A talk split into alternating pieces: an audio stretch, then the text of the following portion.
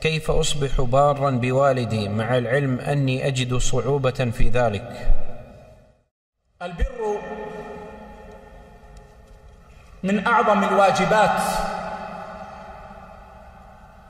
والبر شيء هين ولكن الشيطان قد يثقله على الإنسان. البر أن تحسن إلى أبيك بالقول وأن تحسن إلى أمك بالقول. فتناديهما بألطف الأسماء والألقاب. وتتحدث معهما عندك هاتف تتصل بأبيك في أول النهار. وأنت ذاهب إلى العمل. السلام عليكم يا أبي كيف حالك؟ طيب. السلام عليك يا أمي. والله ودي أكون معك لكن أنا ذاهب إلى العمل. في المساء تتصل على أمك. والله لو أن الأم اتصلت بها في الليل وقلت يا أمي والله أحببت أن أسمع صوتك قبل أن أنام. كم ستفرح في تلك الليلة؟ ما يكلفك شيئا. الواحد منا يتصل بصديقه وربما في بلد آخر ويبقى ساعة. وإذا قلت لماذا لا تتصل على أمك؟ قال والله ما عندي وقت. أن تحسن إليهما بالفعل أن تحسن إليهما بالمال أن تدعو لهما هذا من البر. أن تتصدق عنهما.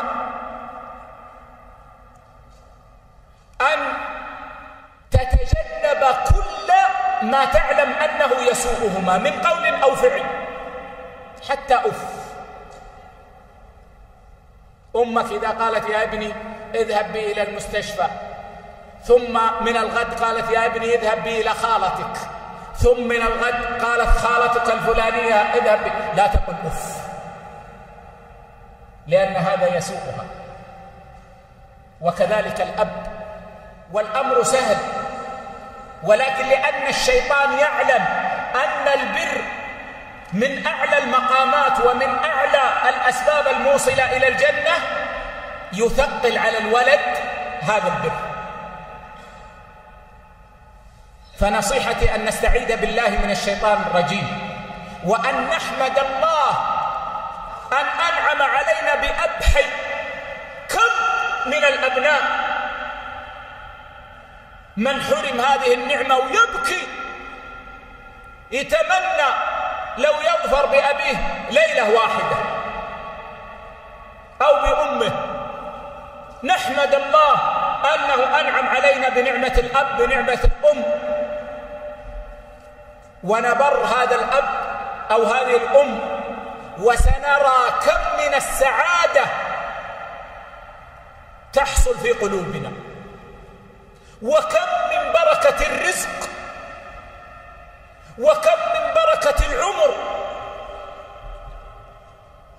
وأعلى من ذلك رضا الله فإن رضا الله في رضا الوالدين وسخط الله في سخط الوالدين